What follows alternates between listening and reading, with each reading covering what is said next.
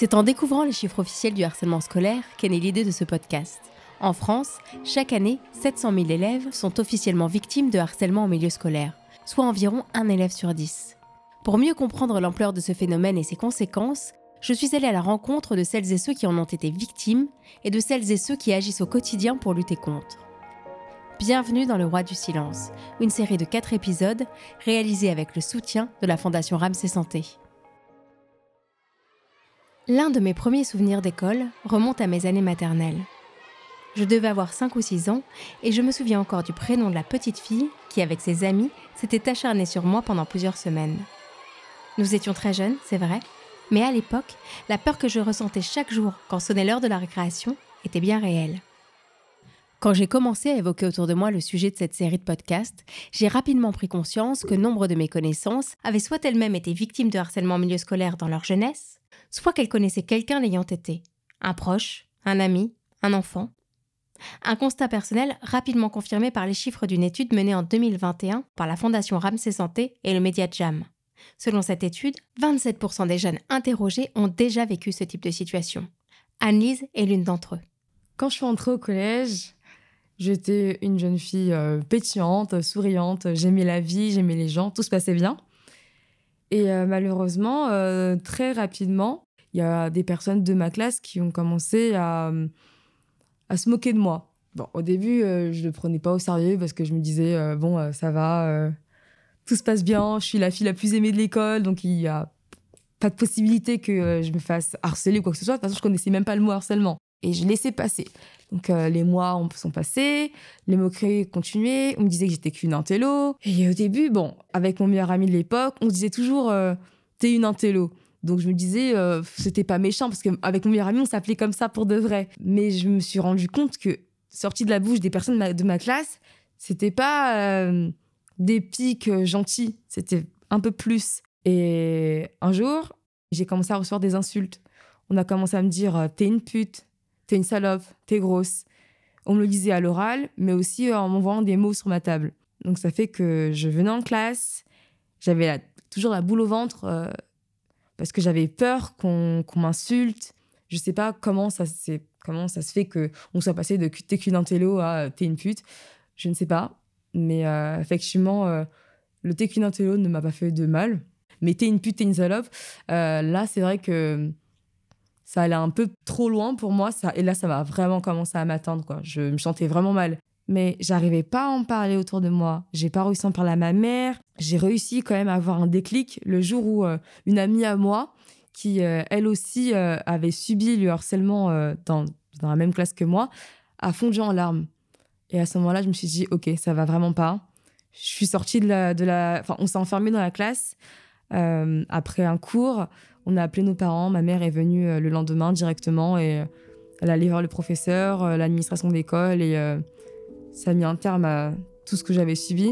Mais malheureusement, c'était déjà la fin de l'année en fait. L'année suivante, Anise entre en cinquième. Et dans sa classe, elle m'explique qu'elle retrouve les mêmes élèves qu'il avait déjà harcelés en sixième. Dès le début de l'année, j'étais plus du tout vue comme la fille super populaire, aimée de tous. Mais là, euh, les personnes de ma classe me, rejetaient.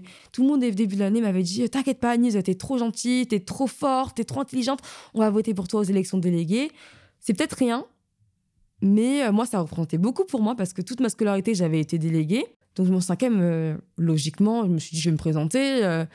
et finalement, j'ai eu un vote, une seule voix. Je me suis dit Ah, sur 30 élèves, ah, il y a peut-être un souci. Et effectivement, dès ce moment-là, le harcèlement a recommencé. Et là, je puis dire, euh, le harcèlement a réellement commencé. Donc à ce moment-là, j'ai commencé à être mise à l'écart euh, dans la classe. Plus personne ne me parlait en classe. C'est là que j'ai commencé à recevoir les premiers coups. Je me faisais taper tous les jours. Je me faisais insulter en classe, dehors, euh, à la sortie de l'école. Donc, je me faisais poursuivre jusqu'à chez moi j'avais peur constamment. En rentrant chez moi, c'était pareil parce que on me poursuivait jusqu'à chez moi, jusqu'à euh, le bas de mon immeuble, et on me menaçait de me frapper, de, de me tuer. Et effectivement, bah, certaines personnes parfois me frappaient dans la rue. Euh, il y avait des passants, mais personne ne faisait rien, quoi. J'arrivais chez moi, euh, je savais pas du tout quoi faire parce que à chaque fois que je rentrais chez moi et que je me connectais sur euh, mon profil Facebook, j'avais soit des messages sur mon profil qui me disaient euh, t'es une salope, euh, t'es une pute, suicide-toi, ou bien en message privé on va te tuer.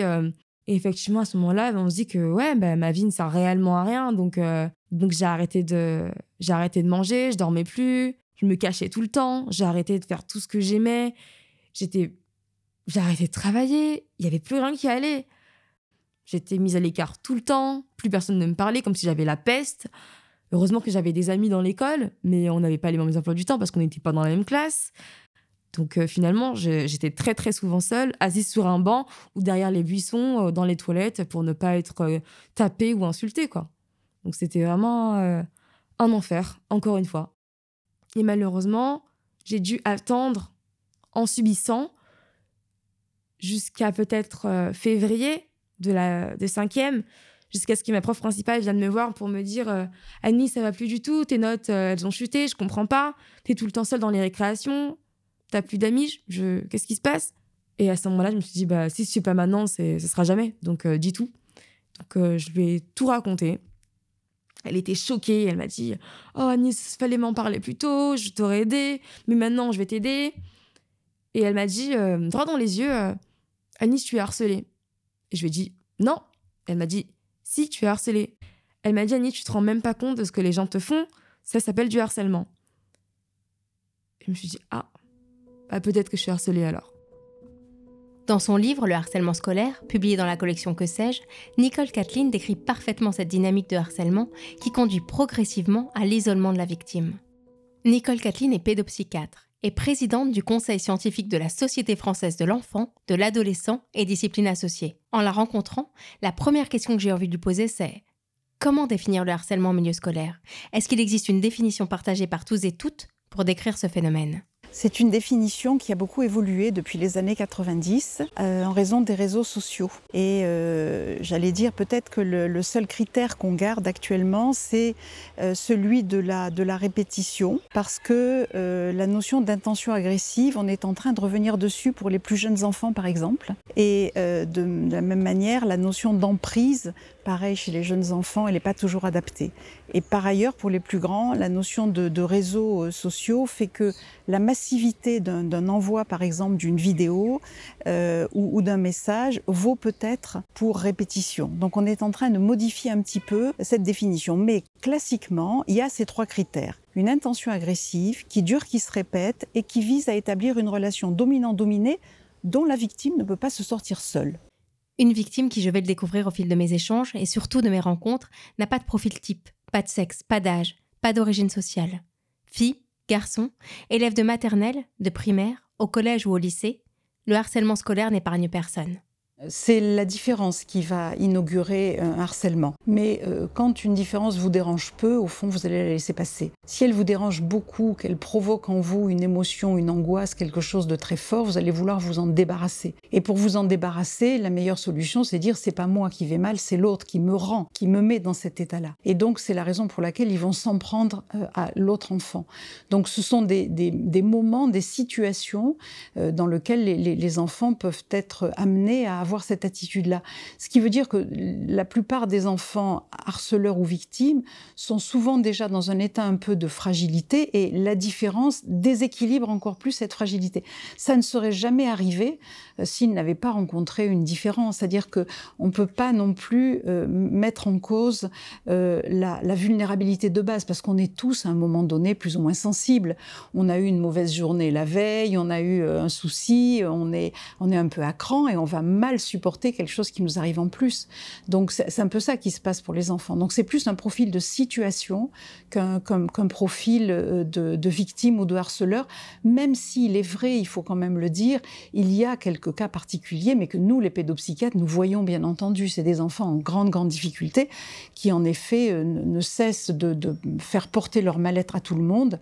Mais, ça, j'allais dire, euh, ça, nous les voyons. C'est pas la majorité des enfants. Une conviction que partage Jean-Pierre Belon ex-professeur de philosophie, lui aussi a été l'un des premiers en France à s'intéresser au phénomène de harcèlement en milieu scolaire. Pourquoi s'obstine-t-on à imaginer qu'il y aurait un profil de l'élève victime? Ça, alors là, c'est ce que j'appelle, moi, en m'inspirant de, René Girard, le stéréotype de la persécution. Stéréotype de la persécution consiste à s'imaginer que les victimes sont pour quelque chose dans le malheur qui leur arrive. Et ça, on en est tous porteurs. Souvenons-nous de nos années d'école. On a tous un garçon ou une fille dans notre mémoire qui était mis à l'écart, qui était euh, euh, moqué ou qui ont donné un surnom. On a tous ce souvenir-là. Quel est le deuxième souvenir qui nous arrive? On se dit, oh, il était quand même un peu bizarre. C'est-à-dire qu'on ne peut pas s'empêcher de se dire que c'était un peu de sa faute. On mélange la cause et l'effet. Le garçon, il n'était pas bizarre. Il était peut-être dans cette situation parce qu'on se moquait de lui. Arrêtons avec cette idée des profils. C'est faux. Moi, j'ai Marie Cartier qui, euh, qui travaille depuis des années avec moi et qui est psychothérapeute et qui rencontre des élèves victimes de harcèlement, a l'habitude de dire s'il y avait un profil type de l'élève victime, il y a longtemps que je l'aurais vu. Quant au harceleur, alors là, moi j'en ai rencontré des dizaines, peut-être des centaines, je peux vous assurer que ce sont des garçons et des filles exactement comme les autres. Les harceleurs, ce ne sont pas les enfants des autres, ce sont nos enfants, ce sont nos élèves, et c'était peut-être nous-mêmes quand, on était, euh, quand on était à l'école. Ce sont des garçons et des filles qui sont pris dans le piège de l'effet de groupe. On se moque parce que tout le monde se moque, on rit parce que tout le monde rit, et peut-être qu'aussi on se moque pour éviter que d'être soi-même, euh, d'être soi-même moqué. Juliette a également été harcelée au collège en classe de troisième. Elle aussi a vu progressivement ces harceleuses rassembler autour d'elle de plus en plus de monde. Des élèves de sa classe, mais également des élèves d'autres classes, des élèves qu'elle ne connaît pas, avec qui elle n'a même jamais parlé auparavant, qui eux aussi participent quotidiennement à son harcèlement. Euh, j'ai été victime d'harcèlement scolaire euh, par mes amis. En qui j'avais une confiance aveugle et qui contrastait un petit peu avec le peu de confiance que je pouvais avoir en, moi-même à l'époque. Euh, ces amis en question ont été mes persécuteurs pendant plusieurs mois au collège quand j'étais en troisième.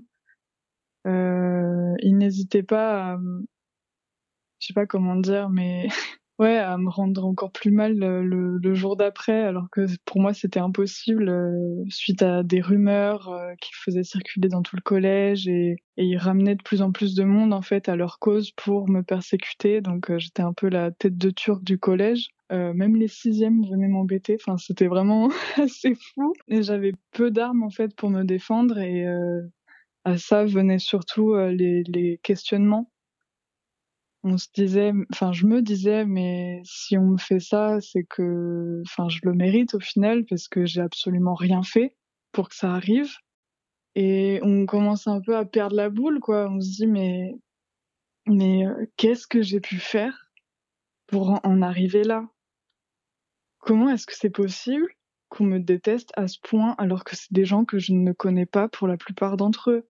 Donc, on commence un petit peu à, à essayer de, se raisonner. On se dit, ouais, c'est des mots d'enfant, ça va passer. Mais dans, après, on se dit, ça dure quand même depuis quatre mois. Euh, et un jour, euh, pareil, j'ai encore pété un plomb et, une pionne est venue et m'a trouvé dans les couloirs en train de pleurer, sauf que je pouvais plus m'arrêter. En fait, c'était vraiment, euh, je ne pouvais plus m'arrêter de pleurer. Ça avait duré des heures. Et euh, j'avais dit ok, je veux bien vous en parler, mais vous en parlez pas à mes parents parce que j'avais trop honte, en fait, qu'ils soient déçus ou ou quoi. Donc euh, donc voilà. Mais au vu de l'ampleur des dégâts, ils ont dit bon Juliette, par contre, je suis désolée, mais il va falloir que j'appelle euh, tes parents. Donc j'ai été prise en charge le lendemain par un pédopsychiatre, une infirmière et une psychologue.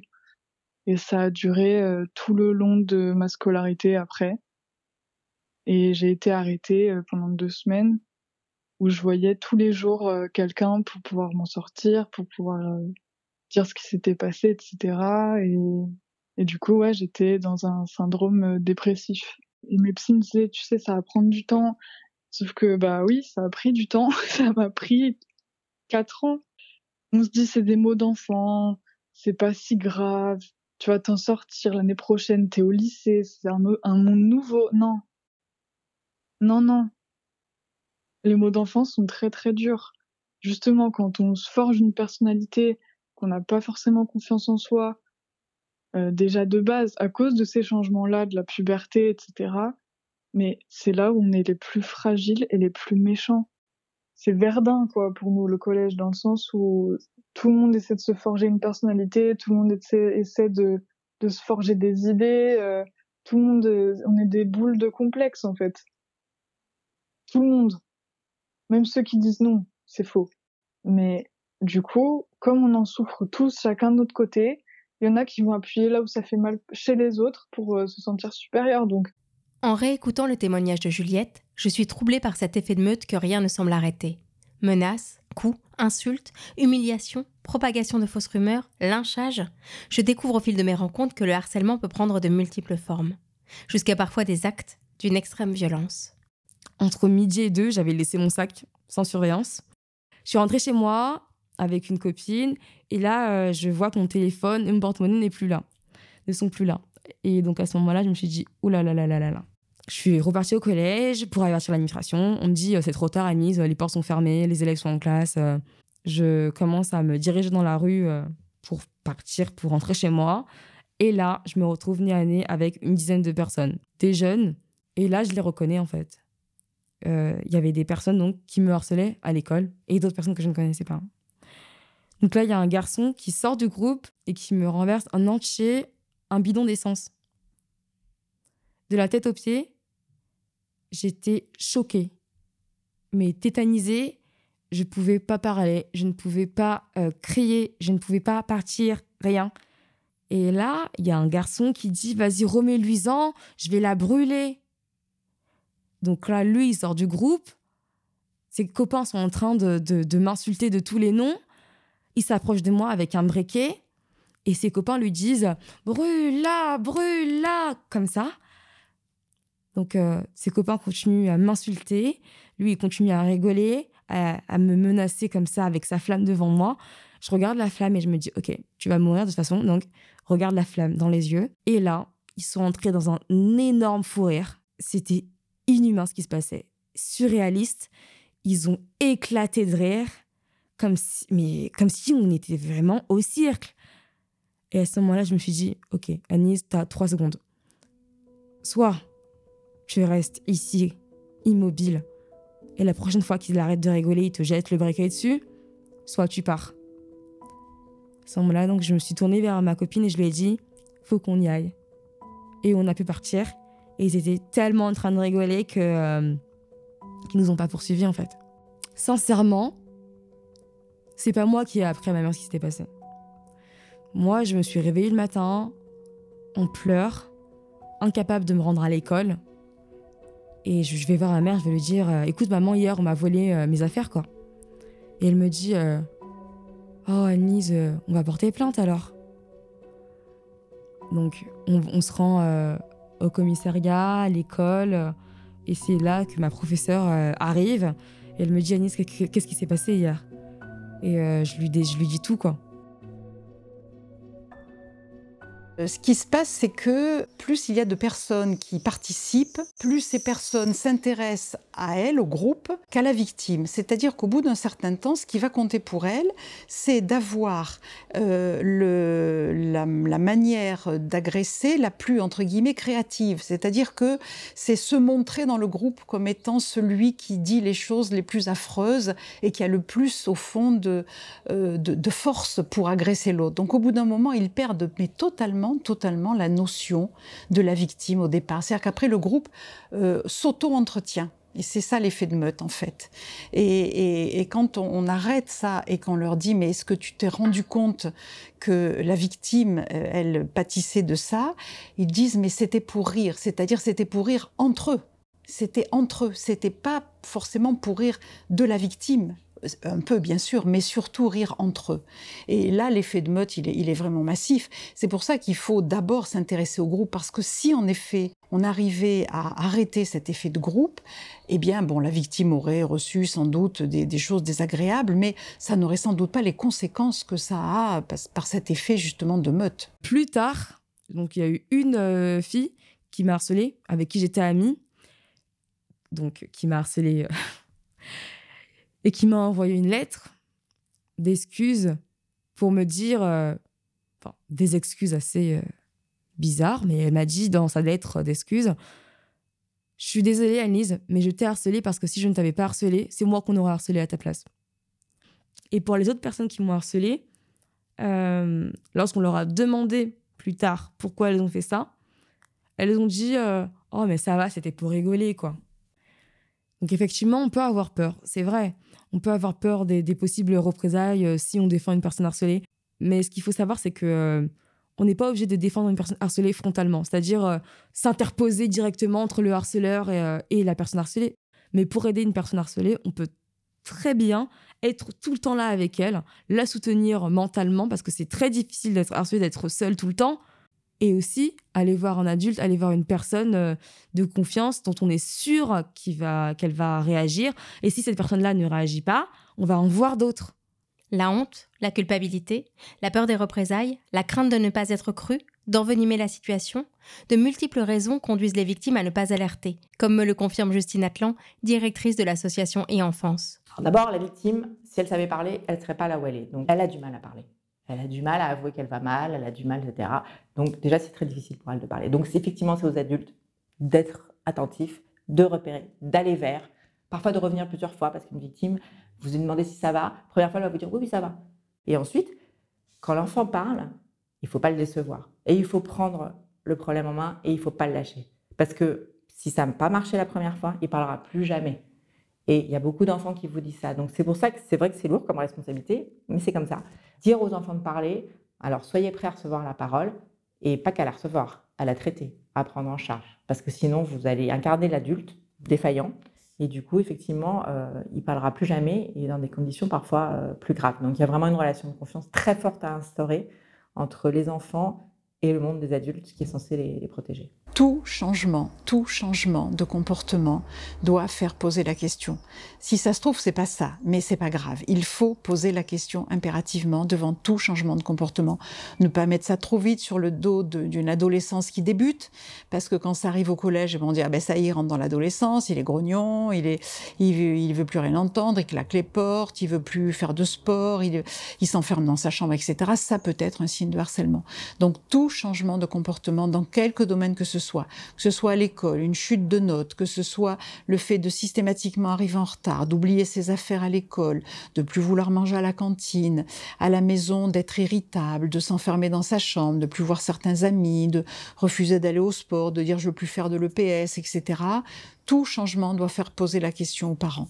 Et il faut poser la question d'une manière rassurante pour que l'enfant accepte de dire ce qui se passe, parce que l'enfant a honte de ce qui s'est passé et l'enfant a peur, alors surtout si c'est avec le cyberharcèlement, qu'on lui supprime bien sûr l'accès aux réseaux sociaux, qu'on le prive de son téléphone portable, etc. Donc il va certainement pas le dire.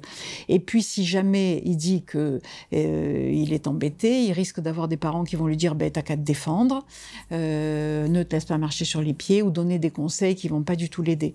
Donc il y a la honte, il y a la, peur en effet des conséquences et qui fait que l'enfant se retrouve tout seul. Et on sait qu'il faut 4 à 6 mois pour qu'un enfant parle à quelqu'un de son entourage, de la situation qu'il vit. Et ça, c'est une moyenne, c'est-à-dire les petits et les grands confondus tout le monde sait que il faut intervenir très vite, rapidement, et que plus on tarde en disant mais on va contacter un tel, puis un tel, puis un tel, puis un tel, plus on laisse du temps, plus en effet il y a des risques de phénomènes de harcèlement, que les adultes s'entendent, que les enfants aient un discours cohérent. On intervient vite et c'est cohérent, ça rassure les enfants. Le harcèlement, je vous l'ai dit, c'est une situation qui, où l'enfant est déstabilisé. Donc la première chose, c'est le rassurer. Voilà, le rassurer. Alors le rassurer en disant, mais écoute, on va prendre des, choses en main pour que ça n'arrive plus, pour te protéger, pour que l'autre aussi comprenne que ça ne se fait pas, soit puni si c'est nécessaire, parce que c'est nécessaire aussi de punir, bien sûr. Mais voilà, rassurer déjà, faire retomber cette angoisse qui est à l'origine déjà souvent de la situation de harcèlement, et rassurer en disant, je peux grandir tranquille, je peux expérimenter des relations avec les autres. Si ça va trop loin, les adultes interviendront. Donc ça, c'est très rassurant. Parmi les victimes que j'ai rencontrées, Certaines ont continué à subir, en silence, sans faire de bruit. D'autres ont parlé, mais n'ont pas été entendues par les adultes à qui elles s'étaient confiées. Et il y a celles pour qui parler a permis que la situation cesse. Enfin. Merci à toutes celles et tous ceux qui ont permis à cette série de voir le jour. Le Roi du Silence est une série de quatre podcasts réalisés par l'agence New Wing avec le soutien de la Fondation Ramsey Santé.